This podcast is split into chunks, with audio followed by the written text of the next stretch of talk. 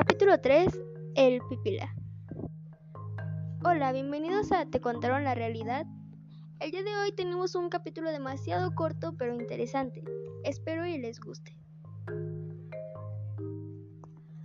Todos recordamos a El Pipila como el hombre que llevaba una piedra en su espalda, porque nos causaba demasiada curiosidad ver la imagen tan solo en los libros de texto de historia en la primaria.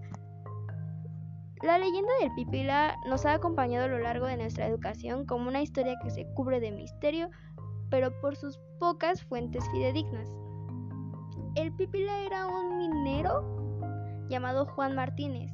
Participó en la toma de la Lóndiga de Granaditas y con su enorme piedra la defendió. Sin embargo, nunca se ha comprobado su existencia. Es un mito funcional que revela mucho de lo imaginario colectivo mexicano el investigador Carlos García asegura que es un mito completamente infundado, pero que se produce un sentimiento de la identidad nacional de nuestro país, del nuevo país, que simboliza a la valentía y al arrojo.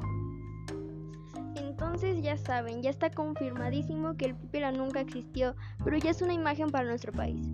Bueno, esto es todo por hoy, espero que les haya gustado este capítulo tan corto.